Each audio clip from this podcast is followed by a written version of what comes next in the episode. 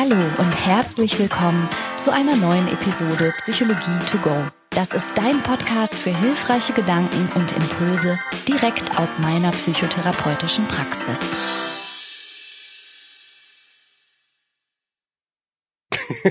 Was denn? Ich muss lachen einfach. einfach so. Ha. Ehrlich gesagt muss ich lachen, weil gerade eben uns jemand noch drauf gesprochen hat, wie wir das alles so managen. Und dann gucke ich mich hier um. und denke mir, weil wir so eine spezielle Form von Prokrastinieren haben. Also unten unser Sohn, der was für die Uni machen müsste, prokrastiniert, indem er die ganze untere Etage aufräumt. Wir da hingegen prokrastinieren das Aufräumen, indem wir einfach podcasten. Wir machen immer viel wichtigere Sachen als Aufräumen. Ich finde das gut. Unsere Lieblingsaufräummethode, also damit es wieder schön aussieht, besteht darin, das Licht auszumachen. Sieht scheiße hier aus. Mach Licht aus. ja, also wir sind deshalb so fleißig am Podcasten, weil, weißt du, wie es hier, hier aussieht. aussieht? Leute denken, das ist ein Scherz, aber es ist, aber es ist wahr. So, da die Franka heute leider ausfallen muss, aufgrund eines nicht zu stoppenden Lachanfalls, sage ich ganz einfach mal Hallo und herzlich willkommen zu unserer kleinen Serie zwischen den Jahren, zwischen die Ohren. Wir beantworten eure Fragen. Das heißt, möglicherweise beantworte ich eure Fragen, weil Franka gerade nicht sprechen kann. Also während Franka sich noch auslacht. Geht schon wieder hören wir uns mal ganz kurz die Frage von Sarah an. Hallo ihr beiden, vielen Dank für die super Podcast-Idee zwischen den Jahren, zwischen den Ohren. Meine Frage ist, wie wird man Overthinking oder kreisende Gedanken los? Mein Name ist Sarah und ich wünsche euch fröhliche Weihnachten. Tschüss. Die Frage von Sarah finde ich ausgezeichnet. Das ist wirklich eine meiner absoluten Lieblingsfragen. Overthinking ist ein riesiges Problem im Zusammenhang mit vielen psychischen Erkrankungen, aber auch, glaube ich, ganz allgemein gesprochen. Aber vielleicht können wir kurz sagen, was Overthinking überhaupt ist. Overthinking, zu Deutsch grübeln, bedeutet ein Nachdenken, ein vielfaches Nachdenken, ohne zu einer Lösung zu kommen. Genau. Und das ist ja schon mal ein ganz entscheidender Punkt. Also wenn du feststellst, dass du in deinem Kopf, sagen wir mal, Gedanken bewegst, aber ohne dass das konstruktiv wäre, ohne dass es zu einer Lösung führt oder auch nur zu einer Lösung führen kann, weil du vielleicht über Dinge nachdenkst, die in der Vergangenheit liegen, oder weil du dir Dinge ausdenkst, die irgendwann in irgendeiner ungewissen Zukunft möglicherweise eintreten könnten, oder wenn du dich im Bereich des Spekulativen bewegst und Dinge interpretierst, von denen du nicht genau wissen kannst, ob sie so sind oder anders sind. Also all das spricht dafür, dass du vielleicht gerade nicht konstruktiv nachdenkst und ein Problem löst, sondern dass du ruminierst, so nennt man es auch. Übersetzt bedeutet ruminieren wiedercoin. Genau, und so kommt mir das vor, dass ganz viele Menschen in ihrem Kopf im Grunde, es klingt jetzt ein bisschen bös, aber Gedanken wiedercoin und nicht zu einem Ende kommen, auch nicht zu einem Punkt kommen. Und das ist ein Problem. Man kann es noch so ein bisschen spitzfindig auseinanderklamüsern und kann dann sagen, okay, das ist dann Gedankenkreisen, mhm. was entweder meint, die Gedanken kreisen um ein Thema oder man hat einen Gedanken, das Problem ist, die sind meistens irgendwie sorgenvoll in Zukunft oder Vergangenheit gerichtet, der sich einem Problem in vielerlei Formen nähert, nicht zu einem Ergebnis führt und dann wieder von vorne begonnen wird und dann nochmal ganz ähnlich genauso wieder geführt wird, bis zu dem bestimmten Punkt kommt und dann wieder von vorne begonnen wird. Genau. Und tatsächlich hat man erkannt, dass diese spezielle Art zu denken und seinen Kopf zu nutzen, so dass eine Belastung daraus erwächst, ein Problem in sich darstellt. Und interessanterweise ist das auch der Punkt, an dem selbst wir Psychotherapeuten und Therapeutinnen gar nicht so sehr inhaltlich auf Gedanken einsteigen, sondern da bedienen wir uns sogenannter metakognitiver Verfahren. Das heißt, wir schauen eben nicht darauf, was gedacht wird, sondern wie jemand denkt und wie jemand seine Gedanken im Kopf formt. Also wir gucken quasi auf den gedanklichen Prozess an sich und versuchen darauf einzuwirken. Und jetzt war ja Sarahs Frage, wie kann ich diese Gedankenketten, dieses Gedankenkreisen und dieses Overthinking, also dieses übermäßige Nachdenken stoppen. Im Grunde genommen kann man davon eine sehr lange Podcast-Folge machen. Wir wollen uns aber im Moment knapp halten. Ja. Daher Nummer eins.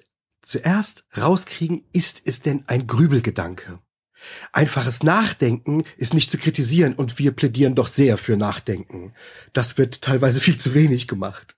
Ja, woran kann man erkennen, ob es Nachdenken ist oder Grübeln und Ruminieren? Die Frage, komme ich zu einer Lösung oder stoppt es an irgendeiner Stelle und ich fange wieder von vorne an. Und ein guter Hinweis ist außerdem, wenn du bemerkst, dass sich deine Gedanken in Sphären bewegen, die sich aber in Wirklichkeit deinem Einfluss entziehen.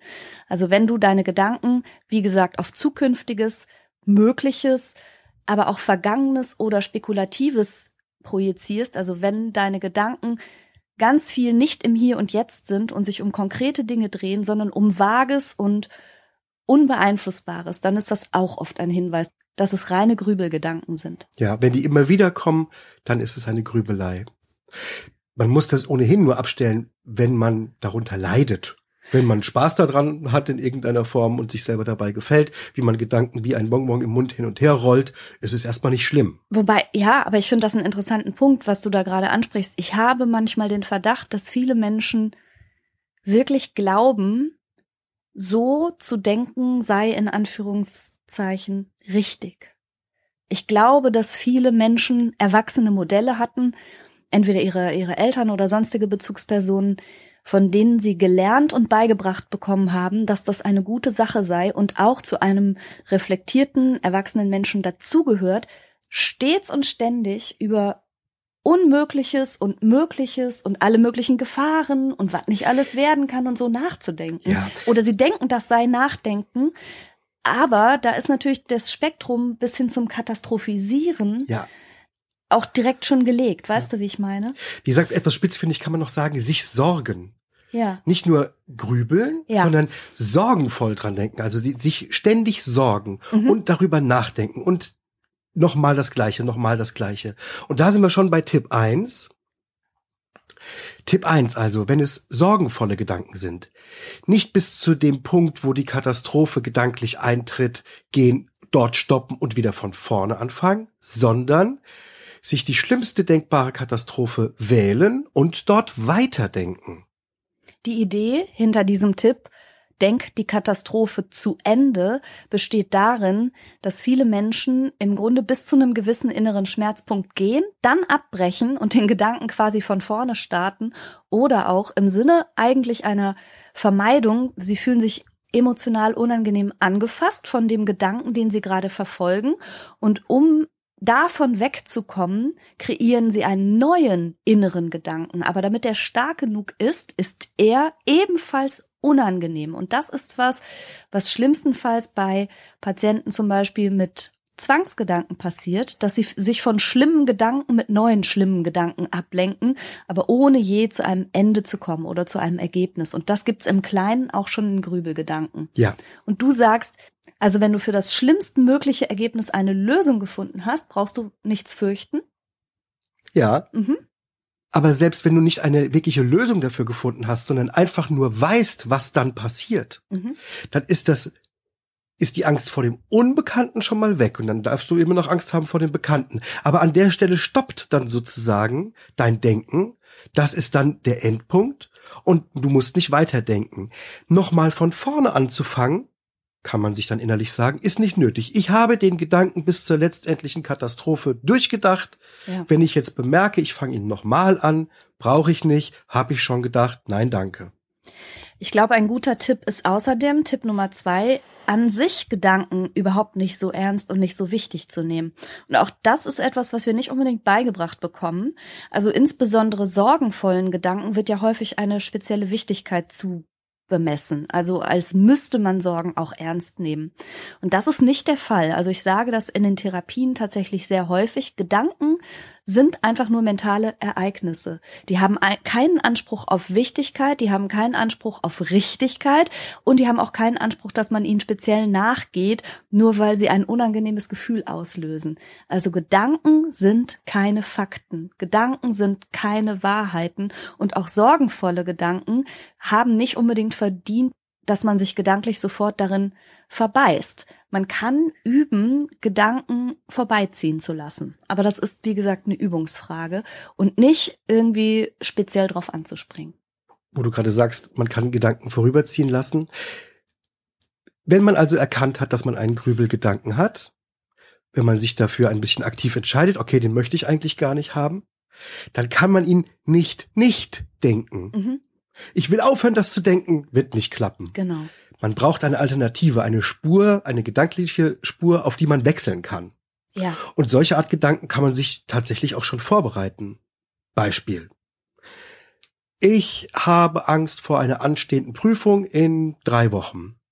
Meine Gedanken gehen in die Prüfungssituation, die gehen dahin, dass ich nicht antworten kann, dass alle ganz unangenehm auf mich herabschauen, wie ich dann anfange zu schwitzen und so weiter. Und in der Vorstellung ist das schon so fies, dass ich da nicht dran denken will. Ich will das eigentlich überhaupt nicht mehr in meinem Kopf haben. Mhm.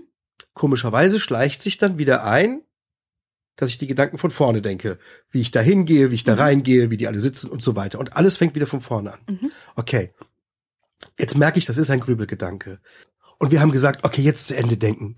Dann stelle ich mir eben vor, ich fall durch. Mhm. Und was passiert denn dann? Was mache ich dann, wenn ich durchgefallen bin? Wo gehe ich hin? Wem sage ich Bescheid? Was wird genau passieren? Wann kann ich die Prüfung wiederholen? Wo werde ich sein? Mit wem werde ich lernen? Also ganz genau Katastrophe zu Ende denken. Dann hast du gemerkt, dass diese Gedanken dir unangenehme Gefühle bereiten und du hast verstanden, dass es der Gedanke ist, der dir das unangenehme Gefühl bereitet. Aber der Gedanke an sich hat keinen sittlichen Mehrwert. Der ist erstmal nichts, der ist nicht wahrhaftig. Deswegen darfst du dich entschließen, den Gedanken nicht zu haben. Und einen Gedanken nicht zu haben geht nicht, also wechsel die Spur, hab einen anderen Gedanken. Und das kann zum Beispiel die Planung des nächsten guten Urlaubs sein. Mit der Vorstellung, was du dann dort machen wirst. An Aktivitäten, wie schön die Sonne scheinen wird, wie du schon Getränke bestellst oder was du tolles essen wirst. Auch darüber kannst du ein bisschen, in Anführungszeichen, grübeln. Ich richte innerlich Räume ein. Ich bin eine ganz große Innenraumdesignerin in meinem Kopf aber auch nur im Kopf. Leider nur im Kopf. Ich schaue mich mal um und denke, oh ja. Hätte man mir gar nicht zugetraut, ne? Aber ich habe ein großes inneres Talent, Räume einzurichten. Ja, aber wunderbar. Ja, ja. Das heißt, wenn du einen Gedanken nicht haben willst, mhm. wechsle ich die Spur. Ich richte Räume ein. Super. Mhm. Ja, das, absolut cool. Ich mache das mit dem Urlaub tatsächlich. I know. Ja. Davon profitieren wir ja beide. Ja, so ist wohl. Ja, dann, wenn Grübeln wirklich zu einem großen Thema geworden ist, profitieren manche Menschen davon, dem Grübeln eine bewusste Zeit und einen bewussten Ort zuzuweisen. Also du erwischst dich bei einem aufdringlichen Grübelgedanken, den du auch nicht so ohne weiteres vielleicht ziehen lassen kannst, dann versprich deinem Kopf, okay, ich werde mich diesem Gedanken widmen, später. Und dann definiere für dich zum Beispiel einen Grübelstuhl oder einen Grübelsessel oder so und eine bestimmte Zeit, in der du dort sitzt und mal alles ordentlich durchdenkst. Aber mal so richtig. Und zwar für eine bestimmte Zeit.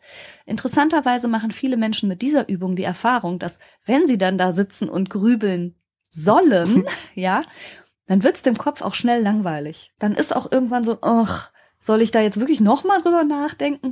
Das ist ganz interessant. Also indem man quasi das Grübeln heraufbeschwört und grübeln soll und sagt, so jetzt und hier ist die Zeit. Das ist für manche Leute auch eine gute Lösung.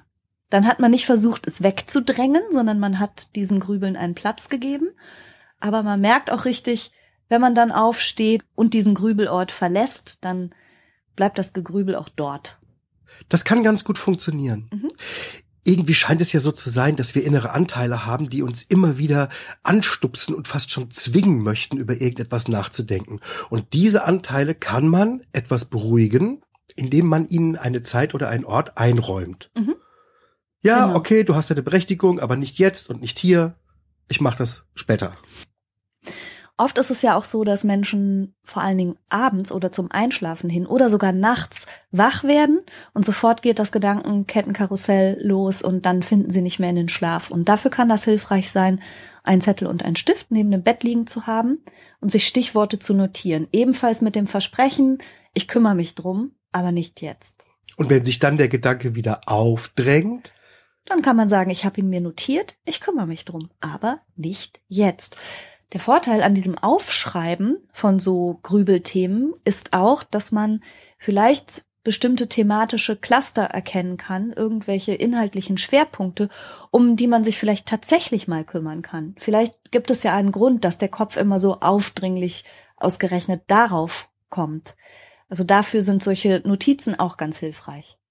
Prinzipiell Dinge auszusprechen, und in Wörter zu fassen, Ja. hilft uns, Sachen zu strukturieren und auch zu bearbeiten. Unsere Gedanken laufen ja häufig ein bisschen waberig als Gefühl, als äh, vielfache Assoziation, Bilder, die wir sehen. Und das ist eher schwierig fassbar. Ja. Und erst wenn es in Worte gefasst ist, können wir es besser im Hirn strukturieren und auch später besprechen. Genau. Also das hilft vielen Leuten, die Dinge einfach mal zu notieren und wie du sagst, zu verwörtern. Jetzt, wenn die Grübelgedanken nicht allzu schwerwiegend sind, trotzdem schon etwas belasten und sogar am Schlafen hindern, rate ich am liebsten, Franka, du weißt es, Zur Ablenkung? ja, mit, Hörbüchern wahrscheinlich oder Podcasts oder so. absolut. Also manchmal ist es tatsächlich so, wenn man nicht so gut von allein die Spur wechseln kann, Ja. wie du es gerade genannt hast, dann hilft es natürlich dem Kopf, wenn man ihm etwas zu tun gibt. Also wir dürfen uns ja auch bewusst machen, dass unser Kopf wirklich niemals stillsteht, nie. Da sind immer Gedanken. Und wenn es schwerfällt, diese Gedanken sanft in eine bestimmte Richtung zu lenken oder von etwas sanft wegzulenken, dann kann ein gutes Anreizmaterial sozusagen hilfreich sein. Also eben ein Podcast, ein Hörbuch, eine Musik, die einen fesselt, sowas. Bitte, bitte erklär das Beispiel mit dem Elefanten. Ach so. ja, das finde ich irgendwie ein ganz schönes Beispiel. Tatsächlich haben Elefanten ja ihren Rüssel als Tast- und Fühl- und Riechorgan und Elefanten nutzen diesen Rüssel auch viel und der schlenkert entsprechend hin und her, weil es überall was zu schnuppern und zu tasten gibt. Und Menschen, die mit Elefanten arbeiten oder auch so Elefantenparaden oder sowas abhalten, machen sich aber zunutze, dass wenn man dem Elefantenrüssel ein Stöckchen zum Festhalten gibt, dann hält er plötzlich ruhig. Und, Und- ruminiert nicht mehr. Genau, und Gegend. wühlt nicht mehr in der ganzen Gegend herum. Und Elefanten halten sich ja auch schon mal Rüssel an Schwänzchen fest, wenn sie hintereinander hergehen genau. in einer Elefantenherde. Und so stelle ich mir das vor. Also es ist gut, unseren umherfliegenden Gedanken ein Stöckchen zu geben, an denen sie sich festhalten können. Und dann beruhigt sich der Kopf auch ein bisschen. Und das kann man ja selber wählen, was einen da so ausreichend gefangen hält und gleichzeitig entspannt genug ist, dass man auch runterkommt. Absolut, genau. Weißt du, wo es das noch gibt, wie man das noch ein bisschen erklären kann? Mhm. Wenn du die Augen zumachst, oder von mir aus, wenn du sie offen hast, im Stockfinsteren, Mhm. und dich ein bisschen drauf einlässt und konzentrierst, siehst du ja Dinge. Mhm. Du siehst weiße, helle Flecken oder irgendwas. Ne? Mhm. Man, man hat durchaus eine Wahrnehmung. Und das sind letztendlich kleinste elektrische Ladungen irgendwo Mhm. im Gehirn, was diese Wahrnehmung macht. Und sobald aber ein kleinster Lichtpunkt ist, kriegst du die nicht mehr mit. Mhm. Und so ist das auch mit grübeligen Gedanken, Mhm. die einfach so durch, durch den Kopf gehen. Und dann gibst du ihnen ein bisschen, ein Stöckchen und schon, oder ein Lichtpunkt sozusagen, durch ein Hörbuch. Mhm. Und schon hört das Grübeln auf. Wie gesagt, wenn es nicht zu schwerwiegend ist. Warum übrigens Hörbuch und nicht Fernsehen? Wir hatten das schon mal in der Schlafstörung-Folge erwähnt. Blaues Licht ist zum Einschlafen absolutes Gift. Mhm. Sollte man, sollte man nicht anhaben. Deswegen kein Fernsehen. Und ein Buch lesen kann sehr schnell sehr müde machen. Toll. Aber ma bei manchen Leuten ist schon der Akt, sich vielleicht die Brille abzuziehen, das Buch zuzuklappen, das Licht auszuschalten, wieder so aktivierend, dass es dann wieder losgeht. Dann reicht schon wieder Genau. diese leichte Wachheit aus, um kleine Gedanken anzustoßen und schon grübelt man sich wieder wach. Dann finde ich einen exzellenten Tipp bei Menschen, die so eine Art Overthinking haben, dass sie zum Beispiel Gespräche nochmal komplett durchgehen. Dann habe ich das gesagt und dann hat derjenige das gesagt. Wie hat er das gemeint? Kam ich blöd rüber? Wie hat derjenige eigentlich geguckt? Habe ich da mich irgendwie missverständlich ausgedrückt? War jemand beleidigt? Also im Nachgang nochmal alles durchzudenken, ob man sich auch richtig verhalten hat oder jemanden gekränkt oder verletzt hat oder oder, also so rückwärts gerichtetes. Grübeln. Da kann ich nur empfehlen, nachzufragen. Also ganz oft liegt man mit den eigenen Interpretationen von Situationen sowas von falsch. Aber sowas von? Ja, aber so richtig. Genauso wie man übrigens mit diesen vorausschauenden Drehbüchern, dann werde ich das sagen und dann wird sie das und das antworten und wenn sie das sagt, sag ich das und so. Also dieses ganz große Drehbuchschreiben im Kopf ist halt einfach sinnlos. Denn sowohl das rückwärtsgerichtete Denken, du wirst es nicht mehr verändern können, wenn du im Zweifel bist und die Situation das hergibt oder auch das Vertrauensverhältnis zu den beteiligten Personen, dann frag nach. Das ist ganz oft ein Augenöffner, weil du merkst, wie schwer falsch du mit deinen Interpretationen wirklich liegst und Vielleicht kommst du dann auch zu dem Schluss, naja, wenn jemand sich zu beklagen hat, dann ist es in dessen Verantwortung, dir das zu sagen und nicht in deiner, das im Nachgang irgendwie aufzuspüren. Und das zukunftsgerichtete Drehbuch schreiben, das hast du wahrscheinlich selber auch schon gemerkt. Ich habe es mit Patientinnen und Patienten mal versucht zu eruieren. Also 99 Prozent der Dinge, die man sich vorher ausgedacht hat, treten so nicht ein. Ja. So von daher super sinnlos. Das bereitet dich auf nichts vor, das macht's nicht besser. Also Grübeln gibt einem ja manchmal so eine scheinbare Sicherheit, als wäre man dadurch gewappneter, ist man aber in Wirklichkeit nicht. Und das führt mich zu dem für mich letzten Punkt. Ich glaube, mit am wichtigsten ist es, ein Selbstbewusstsein aufzubauen und ein, ein Vertrauen in die eigene Kompetenz und in die eigene Selbstwirksamkeit. Also die Erkenntnis, dass man sein Leben vollständig ohne Generalprobe bestreitet und hm. dass man in nahezu allen Situationen, denen man Tag für Tag so begegnet, ohnehin spontan reagiert und das bis dato auch immer getan hat und in weiten Teilen ganz vernünftig. Das darf man ja auch mal verarbeiten, realisieren und daraus auch so ein bisschen Selbstvertrauen für die Zukunft schöpfen, dass man eben nicht über alles zehntausendfach nachdenken muss sondern dass man es auch spontan schon sehr, sehr gut alles macht. Ja, tatsächlich. Und das hätte man immer J. Jange. So, gut wird gut. genau.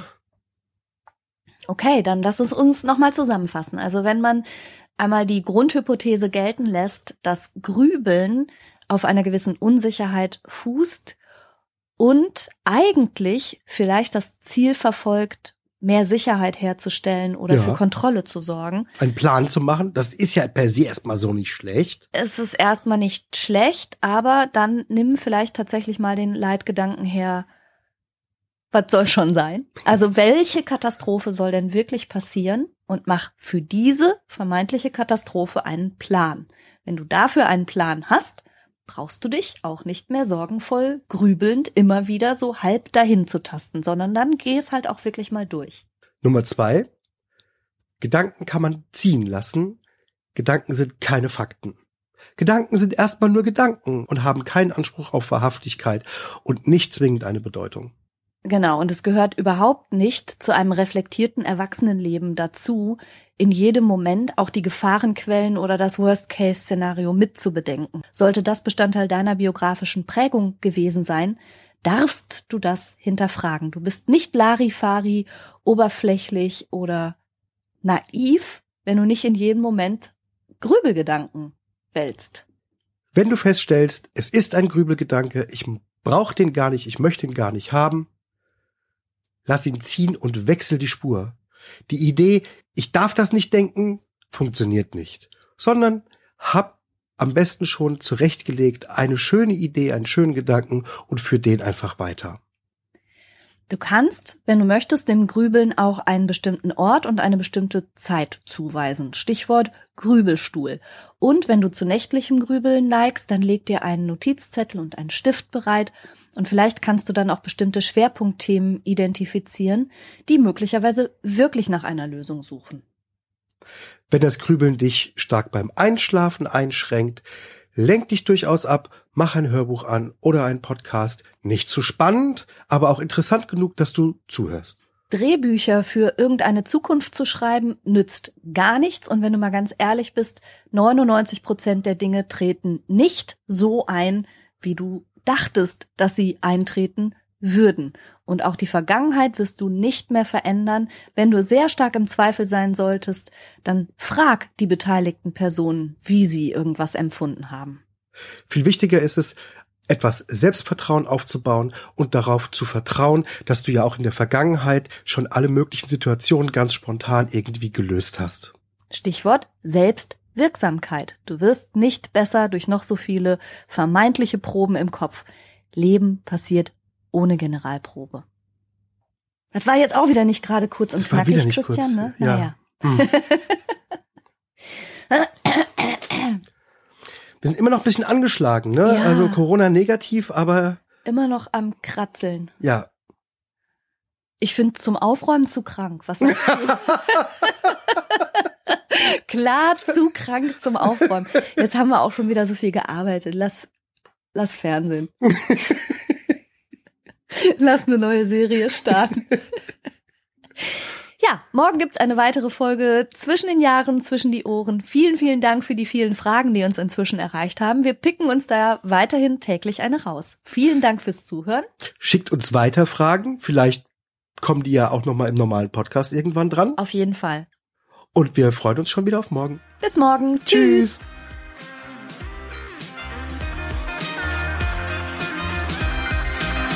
Das war's für heute. Ich hoffe, du konntest eine Menge frischer Gedanken für dich mitnehmen. Mehr davon gibt's auch auf meiner Seite www.franca-ceruti.de